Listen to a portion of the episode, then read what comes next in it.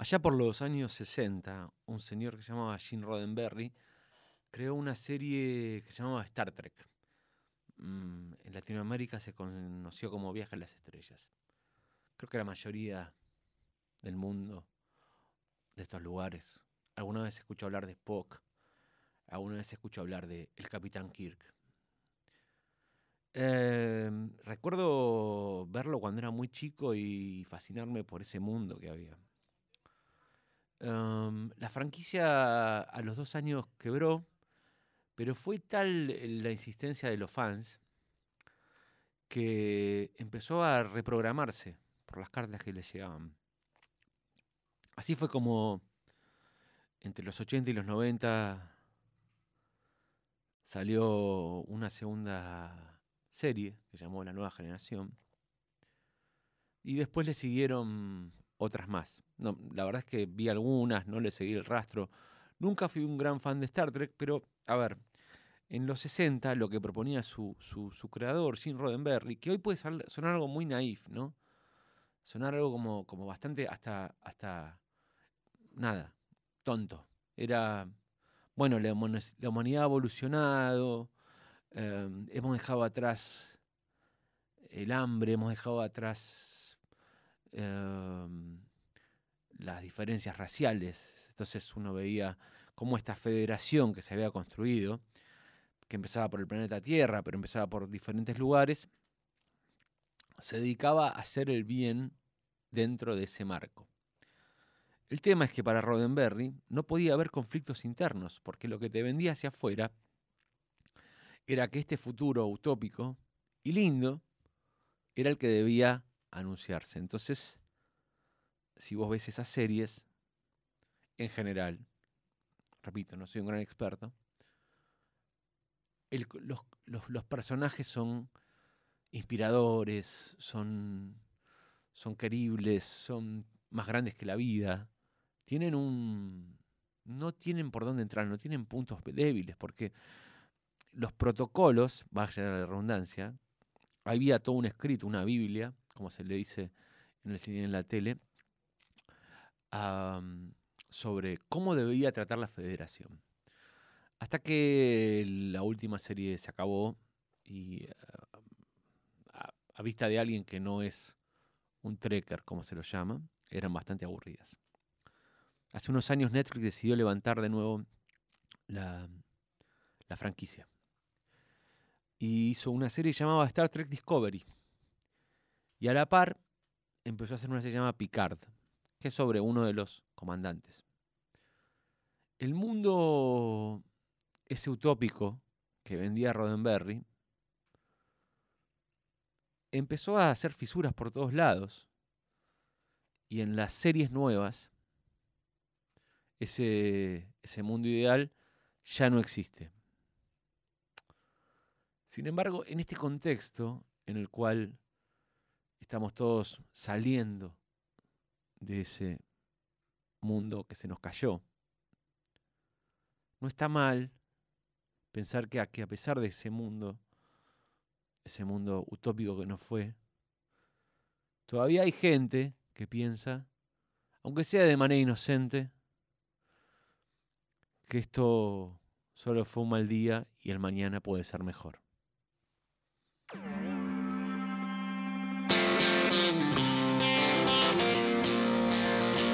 A public service announcement followed me home the other day. I hate it, never mind. Go away. Shit so thick you can stir with a stick. Free Teflon, whitewash presidency. We're sick of being jerked around. Wear that on your sleeve. Broadcast me a joyful noise into the times, Lord. Count your blessings. We're sick of being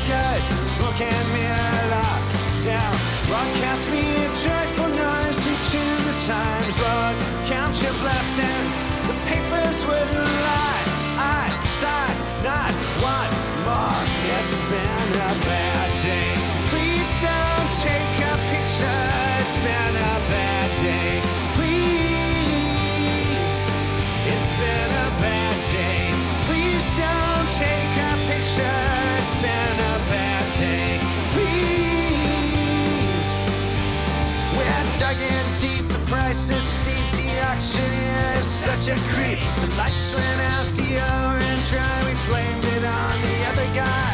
Sure, men are created equal. Here's the church, here's the steeple. Please stay tuned, we cut to sequel. Ashes, ashes, we all fall down. Broadcast me in joyful noise until the time is Lord. Count your blessings, ignore the of fears. Oh, this means war. It's been a bad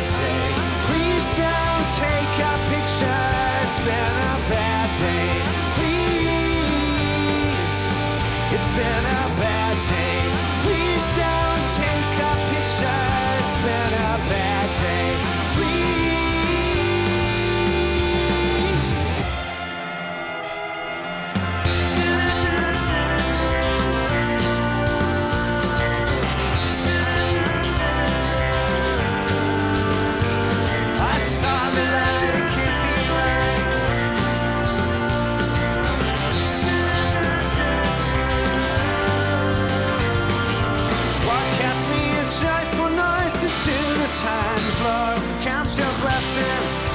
can't be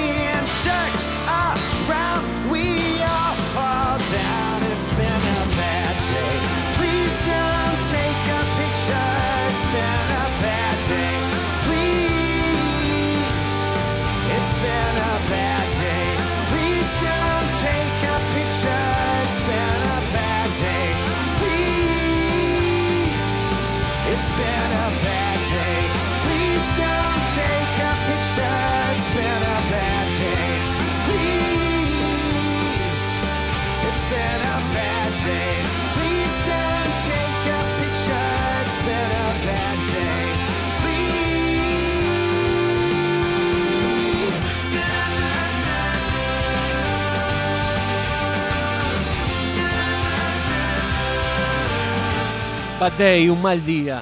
Todo esto será un mal día en un futuro.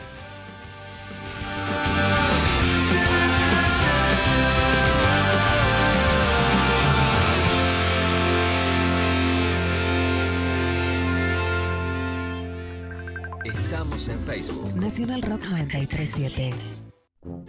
El Mañana, un programa que va con la ventanilla baja para que la realidad te refresque la cara. El Mañana. Mex Urtiz Berea, Pedro Saborido, Sol Despeinada, Alfredo Sayat, Irina Hauser, Lula Mangone, Cecilia y Claudia Villapun. El Mañana, desde el lunes 9 de agosto en Nacional Rock. Juan Braceli, cocinero. Anotate esta receta. Ponete el barbijo, lavate las manos con jabón. Si estás afuera de casa, usa alcohol en gel. Mantén distancia con otras personas. En el último año, la vida se llenó de nuevas consignas. Pero ahora que hace más frío y que ya no estamos tanto tiempo afuera, hay que abrirle las ventanas a un ingrediente fundamental, el aire. Mantener todos los ambientes ventilados de forma cruzada achica las posibilidades de que se transmita el coronavirus. Es simple, el aire circula y el virus se dispersa. Por eso, abrí las ventanas y las puertas aunque sea 5 centímetros. Y si tenés frío, es preferible que te abrigues un poco más, que a la segunda ola se la lleve el viento. Seguí cuidándote. Radio y Televisión Argentina, TELAM, Contenidos Públicos, Sociedad del Estado, Secretaría de Medios y Comunicación Pública. Argentina Unida, Argentina Presidencia. Más música. Nacional Rock.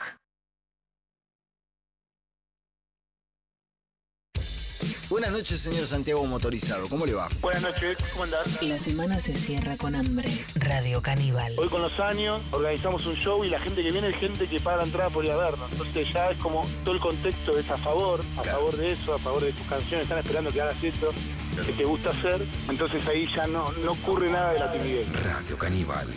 Una mirada voraz sin menú. Incluso hemos tocado para mucha, mucha gente, sería como el escenario terrorífico para el tímido, Claro. pero ya no, no me sucede. También hay una cosa de vértigo y un disfrute extraño, ¿no? Porque después de todo es algo, estamos hablando de cosas lindas, ¿no? Este, Claro. Sí, sí, bueno. Domingos, de 21 a 0, con Eduardo Fabregat. Radio Caníbal. Por 937 Nacional Rock. Ah, Hace la tuya. La radio pública de rock. 937. Nacional Rock. Hasta las 21 estás escuchando Detectives Salvajes. en 937 Nacional Rock.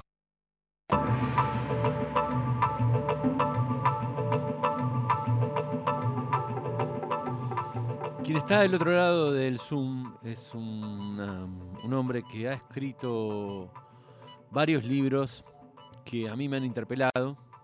Escribió un libro sobre la trilogía de Andrés Calamaro y, el, y la crisis del 2001.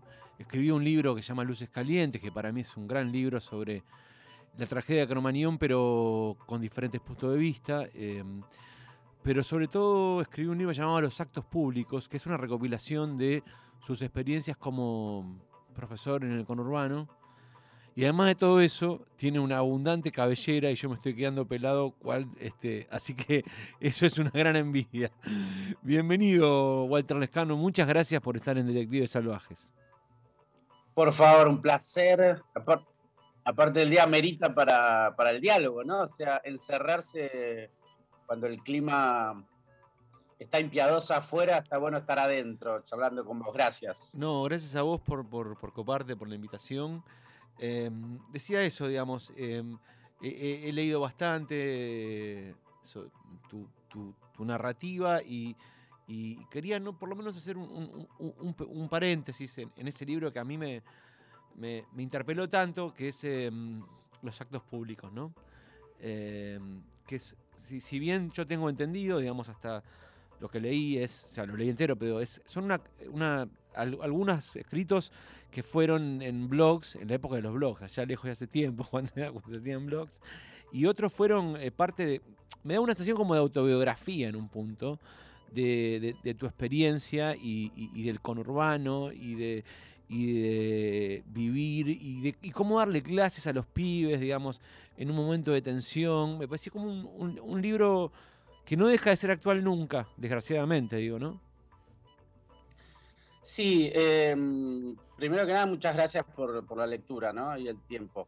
Eh, hay algo de la mm, eh, vinculación entre territorio, educación, aprendizaje significativo y un montón de elementos más que se dan cita en el conurbano cuando uno da clases, que me parecía como que daba mucho para hablar eh, y seguía siendo como un mundo un poco oculto dentro de este mundo en el cual todos vivimos, ¿no? Me refiero a que si bien eh, eh, mucha gente pasó por la institución educativa o, o- o conoce a alguien que fue, bueno, me parecía todavía que había elementos que estaban resultando desconocidos respecto de la dinámica de lo que sucede dentro de un aula, ¿no? Eh, y creo que también, como vos bien decías al final, eh, pareciera ser que la historia en Argentina respecto de la educación nunca termina de avanzar, ¿no? Siempre desde los 90 para acá seguimos con las mismas problemáticas, acceso a la vivienda de calidad, acceso a un montón de servicios y también acceso a la educación. Entonces, en ese aspecto me parecía que estas crónicas podían eh, funcionar como puertas de entrada a ese territorio, ¿no? Porque mm, para mí la educación pública es el trabajo político por excelencia y es todavía el último bastión que nos queda como posibilidad para visibilizar un futuro, ¿no? Entonces, ¿qué pasa ahí, no? En, ese eslabón entre el futuro de un país y eh, zonas complejas, difíciles, donde la gente vive vidas eh, extraordinariamente mm, tensionadas por un montón de cuestiones históricas, económicas, sociales, ¿no? Eh, los actos públicos intentó eh, abrir una puertita hacia ese territorio que es el aula, la escuela, la escuela pública, ¿no? Sí, y, también me parece interesante que, cerrando la idea de, y dando pie a otra cosa, em, que los actos públicos, insisto, recomiendo leer los actos públicos porque, porque además es una, na- es, un, es, es una no ficción para mí ya directamente, eh, se entra en catálogo. Hay escenas como... eh, que a un burgués bien pensante, por decir un progresista, lo pondrían de los pelos, digamos, ¿no? Em, un- que es eh, cómo, cómo te plantás vos frente a una clase, las cosas que te dice, o sea, cuán agotado está el sistema, cuán tensionado está el sistema educativo en el conurbano, digamos, ¿no? Eso es como muy interesante, es, eh, abre cabezas, digo, me parece que, y eso es fascinante, digamos, y, te felicito, la verdad, de todos tus libros que leí, que, que han sido em, ba- bastantes, digo, em, ese me, ese me, yo pensé, no sé por qué, pero me interpeló mucho más que, que- otros que son más cercanos a mí, como el rock, digo. Claro. Eh, sí, te agradezco Bocha otra vez y, la verdad que me, me parece súper atractivo esto de pensar eh, el modo en el cual, eh, y, esto como también abriendo la mesa de diálogo, ¿no? En esto que estamos armando, eh, de cómo ciertas, eh, ciertos elementos de la agenda cotidiana que parecen centrales, en otros territorios eh, todavía no se llega a eso. ¿no? O sea, Completamente. pienso, ¿cómo, cómo pensar en, en lo que quiere la clase media cuando yo pertenezco a una clase que no llego a fin de mes y mi hijo y mi hija no comen? Bien. O sea, ¿cómo podemos tener ciertos ideales eh, que para una parte de la sociedad son fundamentales mientras otro sector está teniendo eh, carencias mínimas, como Claro. no tienen luz en este momento, por ejemplo, gente que tiene un celular por familia, que son 6, 7 hijos. Cuando el celular o es algo ya básico, es una necesidad básica, digo, ¿no? Cuando, cuando ya el celular se convirtió en una necesidad básica. Totalmente, viste que, que no, no es un lujo, tam- Internet en este momento tampoco es un lujo, digo, son todas cuestiones que entran del orden de lo necesario para que una cabeza se pueda abrir, para que un pecho pueda conseguir nuevas sensaciones y para que una vida pueda vislumbrar un futuro, encontrarte con tu propio deseo. Por eso me gusta esto muy bien que decís, porque todavía no, no se ve la complejidad de lo que implica, creo yo, ¿eh? Eh, no tener para comer, no poder acceder a libros, no poder acceder a un montón de material de calidad que, que haría que pudiésemos pensar en una vida distinta, en un mundo mejor, ¿no? Sí. Todavía hoy en día seguimos con eso. Y la escuela pública es el batallón eh, de choque de todas estas problemáticas. Digo, la escuela pública es la primera que, que recibe todo esto. Y se lo pone al O hombro, sea, porque no es. Hay, hay algo de ahí como, como también que, que, que- que si bien se, se sabe, pero está muy bien planteado, está muy bien narrado, digo, en, esta historia de, de cómo. Para hacer, de cómo vos te encontrás con los profesores que hacen dobles turnos, de cómo una, una rectora te dice, mira, esta piba, ahora no recuerdo, la sacamos de clase 13 veces, ya el padre le pegó. o sea, cómo la escuela forma varios roles, digamos, en los 90 formó un rol para, para que los pibes coman, digamos, eh, más allá de ciertos avances que ha habido, digo, pero, pero cómo, eh, cómo forma en un paso una contención que no es la que tiene que tener, y este batallón, que decís vos, el último batallón, se convierte en eso, digamos, en sin resignar, sin tratar de resignar su, su- su- dote primaria, se convierte en el batallón, digamos, en ese último bastión de resistencia, ¿no? Sí, sí, sí, está bueno eso que decís, ¿viste? Y, y la verdad es que mm, todos estos, eh, todas estas tareas, como, como decías recién, que un poco la escuela pública la hace porque no tiene otra salida más que hacerse cargo, ser psicólogo, ser enfermero, ser asistente emocional, ser un montón de cosas. Em, yo creo que la, lamentablemente el- el- en, el siglo XXI la, la sociedad argentina nunca lo ha valorado, ¿viste? Con, Sí. con, con lo que se merece, ¿no? Porque mm, casi siempre las eh, relaciones de publicidad, digo, de las noticias que salen de la escuela pública siempre es o por paro, entonces se va generando como un resquemor. Y esa es otra de las cosas que yo quería mostrar con los actos públicos. Hay todo un trabajo invisible, un trabajo Exactamente. casi como si fuéramos fantasmas, que quería poner en relevancia, ¿no? Que quería como visibilizarlo de algún modo. Sí, eso, eso, eso está como muy bien mostrado y yo recomiendo que, que vayan a las librerías. Hay algo que, que- que- que también no, no deja de, como de, de interconectarse. Digo, yo los actos públicos lo compré en una librería que se llama Norte, que es en pleno Recoleta, digamos. Y hay algo ahí de la traslación de alguien que compra un libro en Recoleta, digamos, como le puede pasar a cualquier otro, digamos, que está recibiendo información de un territorio que está en disputa, de cómo, cómo todo se transforma y cómo todo se replantea, digo, ¿no? Me- no, no- dejé de pensar en eso, digamos, en, en- en esas ideas. Y en esas ideas también entran, si vos tenés a piel, lo curtís, digamos, por lo menos en tu literatura, digamos, es lo que yo interpreto. el conurbano lo tenés como en la piel, digamos. eh, eh, elegiste Los Lemmings de Fabián Casas, que es una novela completamente porteña, si lo querés. O sea, el- el- el- no, no es una novela, perdón. Es una serie de cuentos de iniciación, una gran. un, un gran. un libro que me encanta, digo, de, de- de Casas. Y, y- y que recorre la ciudad, digamos, ¿no? Que, que es- la ciudad, Buenos Aires, la capital está muy presente. ¿Por qué? ¿Cómo? Sí. ¿Cuándo? Digo, eh, hacía esa diferencia, porque no podía dejar de pensar en, en- en- en esa tierra del conurbano o cuando hiciste la trilogía de, de, de- de Él Mató, que hablabas de pura vida bar, de cómo contra este, esta ciudad que hoy ya, viéndola, está como completamente eh, pasada por encima por el macrismo en el sentido de ya no es esa ciudad, digamos, ¿viste? Como le pusieron el arbolito de colores, está todo, digamos, y, y- y- Sí. y- y hay una fachada de esa, de, esa, de esa ciudad que te impide ver la ciudad que era, digamos. Sí, total. Eh, en principio mm, es una alegría por ahí elegir cosas que tengan que ver con nuestra educación sentimental, ¿viste? Y, para mí este libro de casas funcionó de ese modo, ¿no? O sea, es decir, me amplió mis posibilidades eh, respecto de lo que se podía hacer dentro de la literatura, como no me había pasado antes con muchos de los libros que, me formaron como lector, ¿viste? Entonces de golpe leo a Fabián Casas y entiendo, comprendo y me ilusiono con que es posible que yo pueda escribir algo, ¿no? O sea, eh, eh, en ese sentido Fabián Casas me abrió la puerta a un territorio que yo creía totalmente vedado para alguien de mi clase social, de mi color de piel, de- de cómo había sido mi recorrido existencial.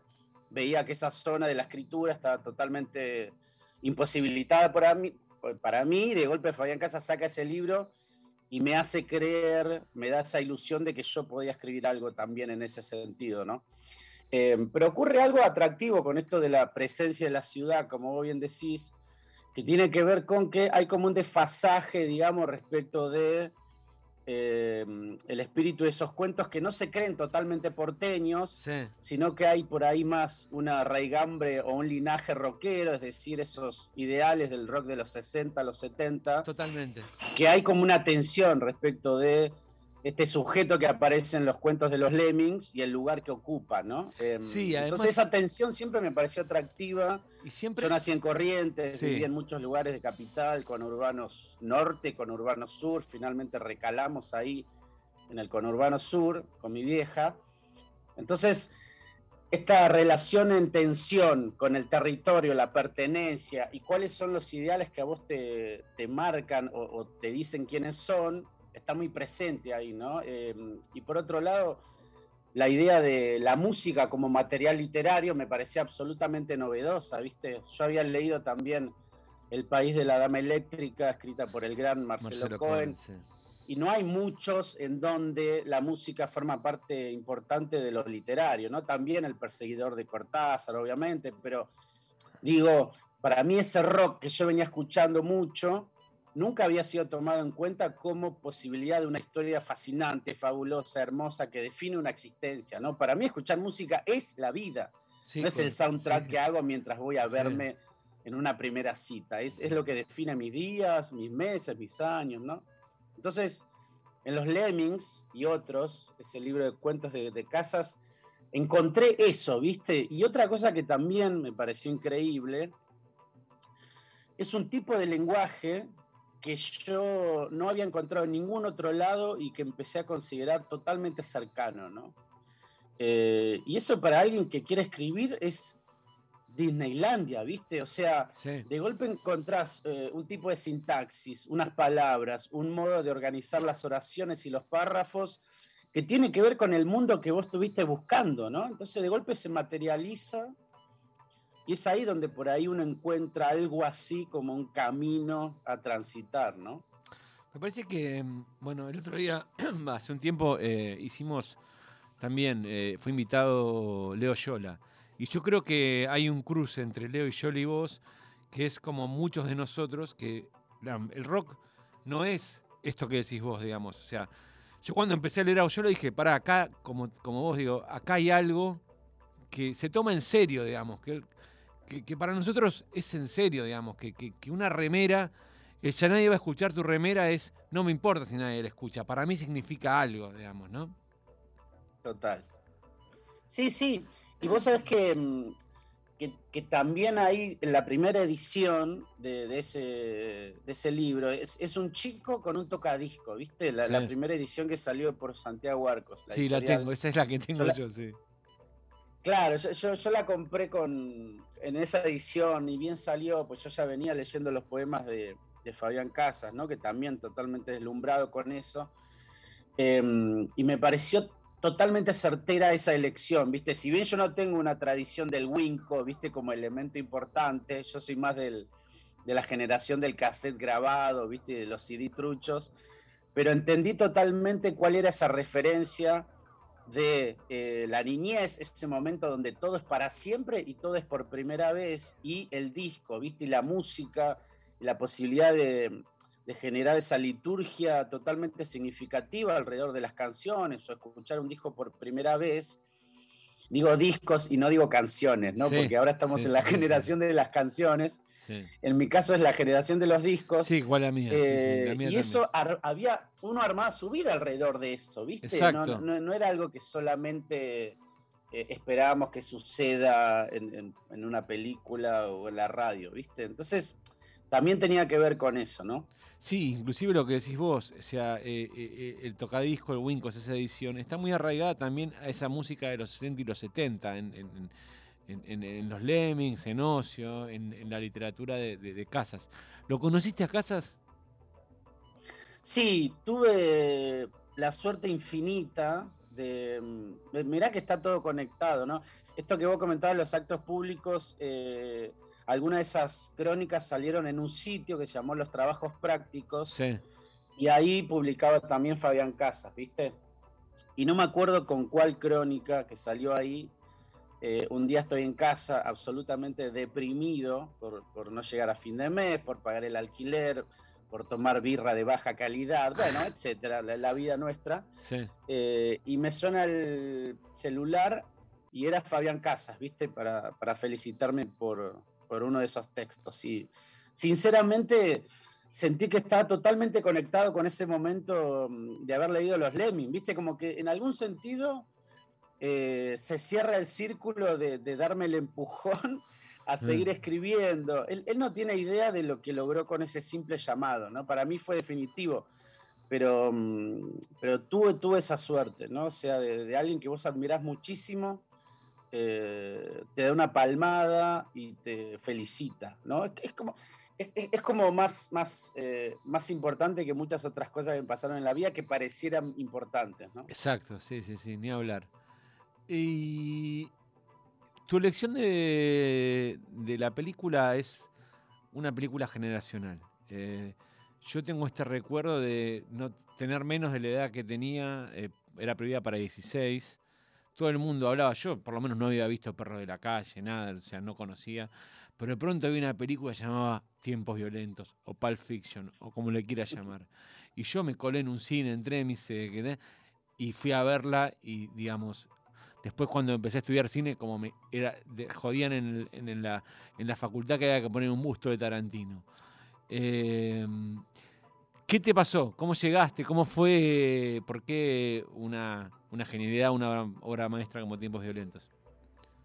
Sí, coincido totalmente eh, con ese adjetivo que, que con mucha certeza pusiste, ¿no? Generacional. Em, hay un elemento que, que me parece importantísimo en esa película, que es que la vi en el cine, ¿viste? Em, Exacto. si hay centennials eh, escuchando, antes nosotros veíamos en VHS y después venía el DVD, pero Sí. Todavía confiamos en el cine como experiencia, ¿no? La sala de cine como un lugar de aprendizaje también, ¿no? Sea, así como los recitales, escuchar discos. Y me acuerdo que mm, por, por primera vez había sentido que alguien, en el mismo momento en el cual yo estaba buscando algo en mi vida, ¿no? con la escritura, con cosas de mi vida, ese tipo estaba creando a la vez en otro lugar algo importantísimo, ¿no? Como esto que vos bien decías, era su segunda película y que hablaba un lenguaje que yo desde el culo del mundo donde vivía, podía comprender de qué estaba hablando este tipo. ¿no? E- Eso era genial. Sí. que era todo. ¿Cómo? Es- Eso era genial. A mí, digo, me pasó lo mismo. Digo, no sé si recordás tu sensación de la primera secuencia. Sí, sí, sí, sí. Y el impacto que fue toda esa primera secuencia y de golpe empieza a sonar esa canción de los títulos. Claro. ¿no? O sea, inmediatamente era eh, entender que había un vínculo muy fuerte entre imagen, diálogos y canciones, ¿no? O sea, es como una experiencia total en donde Tarantino entendía que no alcanzaba con contar una buena historia, que, Taranti- que, que Tiempos Violentos lo es, no alcanzaba con poner buenas canciones, que Tiempos Violentos las tiene, eh, sino también había que sumar esta especie de oído absoluto que tenía Tarantino para crear esos diálogos que parecía que no iban a ninguna parte y finalmente terminaban significándolo todo, ¿no? Sí, Eh, como, como el, como el entonces, en ese comienzo. aspecto creo que perdón, no, te, para- como, te interrumpo, Sí. como después, como el comienzo de, de Perros de la Calle, donde están ellos ocho, o no me acuerdo cuántos son, discutiendo sobre Like a Virgin de Madonna. Digo, decís, ¿a dónde va esto? ¿Te acordás? ¿A dónde va esto? Y te va Sí, sí, contando sí. quiénes son los personajes. Y el, y el, fi- y el final es. El final de esa, de, de esa charla es Steve Buscemi diciéndole, no, yo no, yo no, no doy este, no doy propina. Entonces, digamos, est- est- estás contando todo eso y de pronto, pum, cae eso y sale la secuencia de títulos, a mi juzgar, más importante. No sé si es la mejor, pero es la- secuencia de títulos que a mí más me marcó en mi vida, digamos, o sea, con la música, digamos, es. Es no, entender. Lo que decís vos es, es que Tarantino, mientras estaba haciendo, a ver si. Mientras filma la primera escena o la escena esta, hay un ritmo musical en los diálogos que va en un increscendo, digamos. Es como si arranca en un blues y termina en un punk rock, digamos, ¿no? Sí, y te suena absolutamente natural y orgánico, ¿viste? Sí. Eh, y, y también me parece que eh, Tarantino comprendió eh, desde la narración, desde la construcción de la narración, vos pensás que tenés un perro de la calle donde hay un, un choreo que nunca se muestra Sí. y gira todo alrededor de ese punto ciego, ¿no? Y después tenés al toque Tiempos Violentos, que es una historia contada de forma totalmente caótica, en donde la construcción de esa totalidad que es la historia la tenés que armar vos en tu cabeza, ¿no? Entonces, esa cuestión de eh, construir historia con lo que tenés a mano, con cierta precariedad, con cierto caos, y sumado eso a, a uno de los mejores music, eh, mi- eh, elección Soundtrack, sí, musical, sí, sí. Que también tenía que ver con rescatar del fondo del tacho de basura un montón de canciones y un montón de bandas que estaban totalmente dejadas de lado, que eso también lo llevó a la elección de ciertos ac- actores Exacto, como o sea, Travolta y gente Sí, así. combina siempre la Eh, elección de actores que están en un segundo plano olvidados con la música que está en un segundo plano olvidados. Digo, eh, eh, para hacer, digo, en Jackie Brown lo agarra Robert Foster, que venía en los 70, y agarra, los, y agarra los Delphonics, que es una banda de, de- que no era una, no eran los Supremes, no era una banda de, de- de estas bandas de, de muy, muy grosas, digamos, ¿no? O sea, eh, o a- lo agarra a Isaac Hayes, o a Bobby Womack, no importa cuál era, pero, digamos, rescatan, es- es- esta, esta idea del rescate que decís vos. Sí, y, y Pam Grier, ¿no? Que, Pam Grier, que es una diosa ahí. total. Sí, sí, sí, no, increíble. Y yo creo que también me parece que, que digo, que ver en tiempo real, algo que por ahí me pareció, me, me pasó con los Strokes también, ¿viste? En el momento que yo estoy saliendo de la secundaria, Sí, unos chiquitos de Nueva York también están creando su obra maestra sí, y sentir que vos estás compartiendo con artistas de tu generación que están haciendo obras maestras, también te da un sentido de pertenencia impresionante, ¿no? Porque yo a ese, a ese momento me había educado visualmente con lo que podía, ¿viste? Siempre viviendo en el conurbano, con familias que no tenían tradición, digamos, de, de cul- de- de esa búsqueda cultural. Eh, me eduqué como pude, ¿viste? Pero, pero el hecho de poder ver en tiempo real, en forma sincrónica, cómo Sí. gente de tu edad, o unos años más que vos, o unos años menos que vos, está haciendo historia, te da ese lugar, ¿viste? Donde te puedes poner la camiseta de esta gente, ¿no? Entonces, eso creo que, que en los 90 eh, y principios de los 2000, para mí fue importantísimo, ¿no? Porque si bien uno ya sabía la historia de Bob Dylan, la historia de los Stones, la historia de Hitchcock, un montón de cosas, que gente de tu misma edad esté construyendo un camino en el mismo momento que vos también estás tratando de eh, armar el despelote que es tu existencia, eh, te da un poco de luz, ¿viste? En, en- en todo ese caos que Sí. implica empezar a ser adulto, empezar a ver qué vas a hacer con tu vida y esa montaña de mierda que es el futuro. ¿Qué vas a hacer con eso? ¿no? Y esta gente de, de golpe viene a salvarte, ¿no? Casas escribiendo los Lemmings, Tarantino haciendo tiempos violentos, ¿no? Cosas de las cuales agarrarte, tiene, ¿no? ese componente. como una cosa emocional de la cual agarrarte, digamos. Yo pensaba que a mí también, digo, me pegó igual que a vos, eh, eh, salía de la secundaria, el, el primer disco de los Strokes, y era algo como cuando, cuando había pasado eh, la ola del Britpop, digamos, escuchar unas guitarras, escuchar eso, digamos, y verlos en vivo, y hoy... eh, creo que pasaron ya, se cumplieron 20 o 30, ¿cuántos se cumplieron? 20 años del, del disco debut de los 20, Strokes sí. es una barbaridad, o sea, y o sea, cómo, cómo me volvió loco en ese momento y no sé si y cómo viendo la retrospectiva es hablaba con un amigo que decía, ¿cuánto damos por una banda de guitarras? No Argentina, ¿cuánto damos por una banda de guitarras? Digo, me, me encanta, hay música, me encanta la música nueva, me encanta, qué sé yo, pero una banda de guitarras que te mueva, ¿entendés? O sea, Sí, y, sí. y- y- y es algo tan simple y tan complejo eh, y, y decir de los stroke, digamos. O sea, es, es, es sentir que, qué sé yo, que te estaban hablando, que esto, digamos, que lo, im- lo importante de, de- de poder aferrarse a algo que decís vos, digamos, que, que lo sentís tuyo y que Julian Casablancas, por más que viva en un, en un chateau, en un lugar que, te está hablando a vos. Te está hablando a vos.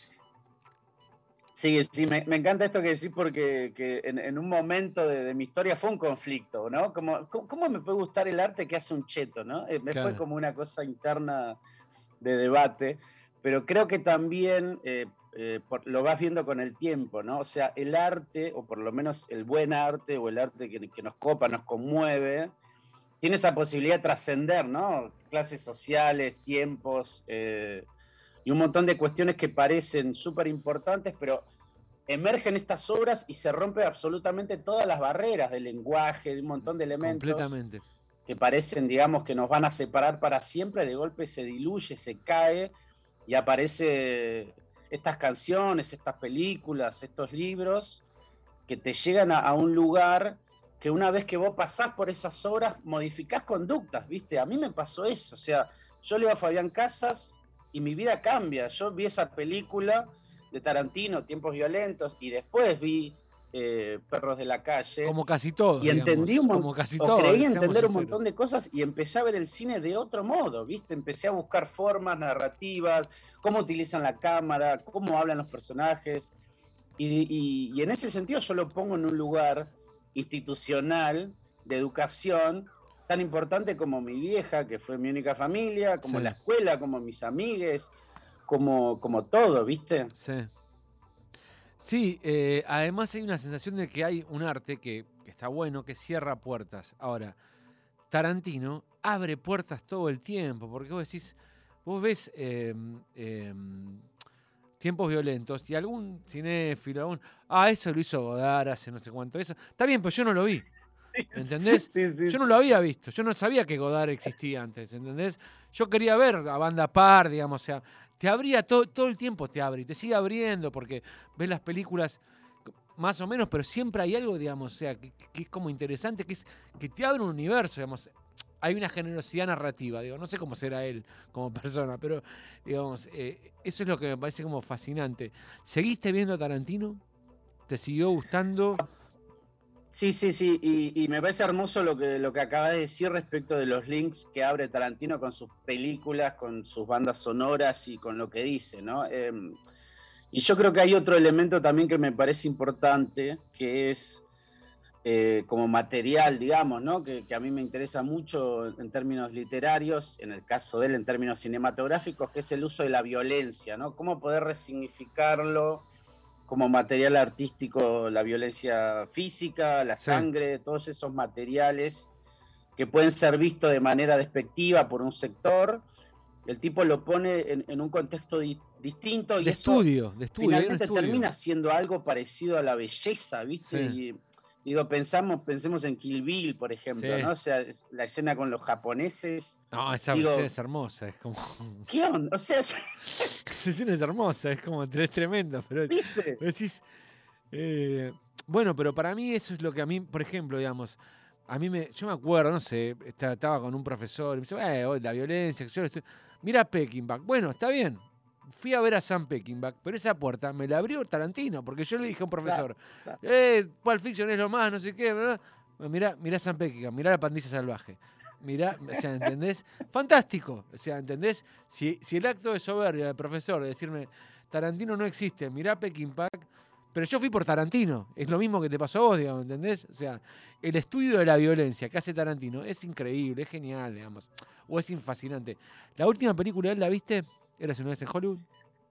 Sí, sí, sí, total. Em, y, y vos te das cuenta ahí, yo creo que es como un punto culmine, ¿no? En la carrera del, del tipo, en donde él entiende que está como cerca a tres películas de, de terminar su carrera, Sí. porque igual, constantemente, si bien él constantemente, con esto bien que vos decías de, de los links que mete en sus pelis y lo que abre, si bien constantemente hace como un amor al cine, a la historia del cine, o el tipo de cine que a él le gusta, lo disfruta, y todo el tiempo la está homenajeando, yo creo que ahí él marca una zona que, crepuscular de su carrera que podemos ver que está llegando al final y que empieza a mirar, eh, como dice Oasis, ¿no? Eh, no mirar atrás eh, Sin, sin- rencor, rencor. ¿no? sin Está mirando atrás sin rencor, Sí, con amor, con afecto, con cierta melancolía. Habla también de, es una película sobre la amistad y Sí. sobre cómo dialogar con la época que te toca vivir, ¿no? Porque Sí. el personaje de DiCaprio está también llegando a una zona crepuscular. Totalmente, Y totalmente. creo que hay como una eh, mirada en espejo respecto de estoy llegando a viejo, cuánto tiempo me queda, qué es el futuro, qué, qué hice hasta acá, ¿no? O sea, es un gran momento de Tarantino, me parece, ¿no? Un momento crítico también, pero hermoso. Y tercer ítem, que es No se escapa, que es un disco de los 70, que Sí. al- alguna vez eh, alguna vez lo escuché decir a Fito Páez que mm, cuando la primera vez que escuchó Invisible, que decía jugo de lúcuma, brillando en mí, patas de perro de bronce caminan ya, lo escuchó y dijo, pará, es como decir, acá hay un universo y, me- y- y- y lo recordé cuando vos elegiste Artaud, que es uno de mis discos también favoritos, pero digamos, cuando yo escucho, no sé, Superstición, eh, eh, La Sabladuría del Mundo, digo, o sea, Staroste el Idiota, digo, son mundos que se abren. Háblame de, de mm. Bueno, yo tuve la suerte de llegar a Artaud por una disquería mm, eh, viviendo en Solano, cuando recalamos ahí con mi vieja en Solano, eh, principios de los 90, había una disquería y había un tipo ahí que, que medio... No sé, si, no sé si tuviste la suerte, pero esas disquerías donde el, el disquero era mala onda, pero te, te recomendaba cosas para que compres. El de alta no, que te fidelidad. quería vender. El disquero de ¿Eh? alta fidelidad. El disquero de alta fidelidad, si viste Bueno. la película, es eso. Todos somos él. Todos somos Rob Reiner, Rob, Rob- Rob Gordon en un punto. Sí, sí, sí. Y, y a lo que iba con esto del disquero mala onda, pero te, te- te daba lo que él consideraba de buena calidad, era que pude llegar a ese disco sin todo el aparato crítico del mejor disco de la historia del rock Genial. argentino. Mucho más fresco. Claro, to- llegué totalmente virgen de teoría a, a- a ese disco, si bien conocía a Spinetta, por supuesto, pero mm, poner ese disco, me acuerdo, yo lo compré en versión CD, cuando estaba esa, eh, ese redescubrimiento del rock argentino. de- de- te, te hablo cuando estaba el, un la época de los suplementos del rock de, de- La Nación, Sí. los compilados de la revista Noticia, La Cueva en Telefe. Claro, pues fue el efecto tango feroz. Toda esa época, ¿no? Fue- Viste, arranca con tango feroz y las discográficas empiezan a ver que, bueno, hay un nicho. Exacto. Y empiezan a editar Sí, de sí, manera horrible, que la manera que yo compré el CD. Total, igual que vos. Total. Igual que vos, hartó, digamos, o sea, eh, eh, la remasterización horrible, y compraba discos, no sé, de aquelarre, y, y estaban baratos, te los tiraban por la cabeza, o sea, no, no eran caros, porque eran discos que, y, y creo que fue eso, o sea, la cueva, lo que vos decís, pero está ese efecto, Marcelo Piñeiro, Fernán Mirás, que es el que empieza, Claro. que el disco es horrible, la película es horrible, pero, pero despertaron una bomba, ¿o no? Digo, o sea, A mí me parece que es como una especie de, de salvataje en ese momento, si bien eh, está todo eso que vos decís, eh, digo, cosas de, de muy mala calidad en términos sonoros, fílmicos, y yo, la puerta que le abrió un montón de gente, creo que, que el saldo es más positivo que, Completamente. que cualquier otra cosa. Completamente, Sí, sí, sí. completamente. Y entonces, Eh, el y escuchar ese disco, yo sinceramente eh, entendí o creí entender, porque todavía es un misterio que sigo revisitando, al menos tres, cuatro veces por año lo escucho otra vez completo. Pero digo, creí entender por primera vez y acercarme con toda la materialidad del mundo, ya dejó de ser una abstracción lo que era la poesía, ¿no? Porque yo lo venía estudiando en el secundario y, no me terminaba de cerrar, viste lo que me decían, no lo veía, me, me daban cosas para leer y me parecían una bosta absoluta. Y después de golpe, en, en 31 minutos, que es lo que dura ese disco, finalmente puede corporizarte esta idea de lo que es finalmente la búsqueda poética, ¿no? Que es yo creo que en resumidas cuentas lo que entendí en esa primera escucha es que es la oscuridad volviéndose luz en ese contraste, ¿no? Digamos, entre la sonoridad absolutamente comprimida, esos pocos instrumentos, la voz del flaco, lo que está diciendo, cómo lo pronuncia, eh, y con ciertas frases que, claro, como, como bien decías de Fito, se te quedan en la mente, ¿no? Desde mañana es mejor Sí.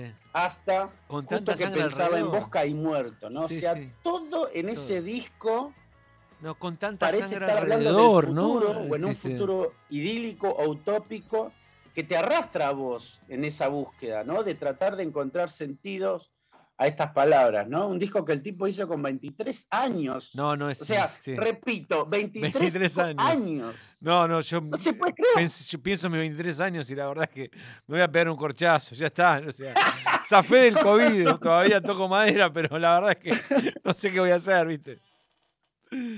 Este, y, y- Pero, pero bueno, eh, en esto de la edad, lo, ¿Qué edad lo que tenías te cuando lo quería decir era entonces, que esto? también me parece que es un momento inaugural de la vida. Digo, Spinetta está, está, está mal de guita, vuelve a vivir con los padres, se enamora por primera vez, piensa en armar una familia, un montón de cosas que tenía que ver con un momento también de mi juventud, ¿viste? Yo tenía 13 años, eh, odiaba el secundario, odiaba la familia con la que vivía, odiaba el barrio, y creo que mm, los discos, y, voy a esta idea también que me parece atractiva, los discos siempre te salvan en el momento indicado, sí, no tenés que buscarlos, Es- son esos discos o esos artistas que llegan como para salvarte de una instancia totalmente catastrófica de tu vida, ¿viste?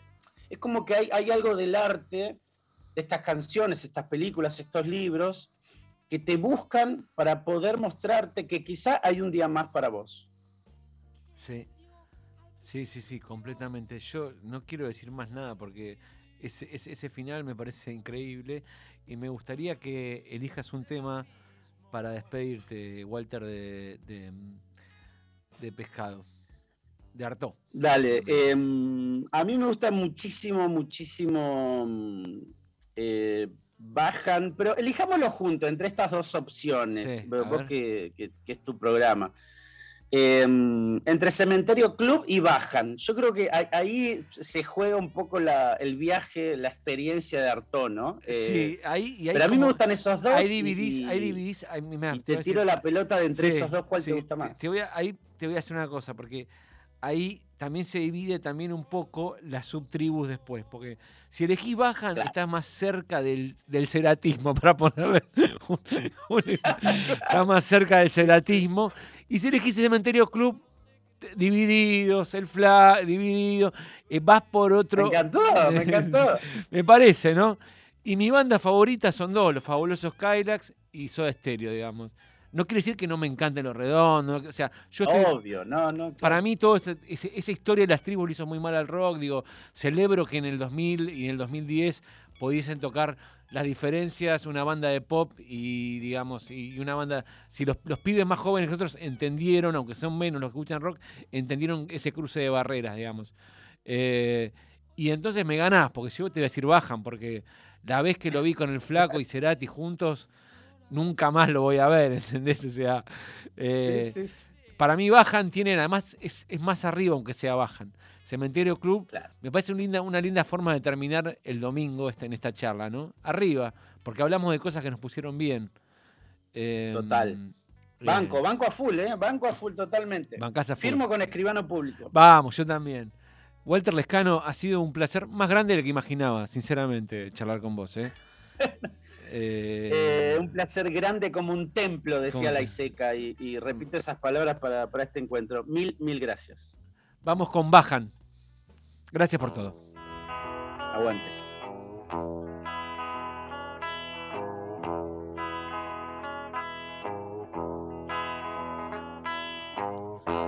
Tengo tiempo para saber si lo que sueño algo.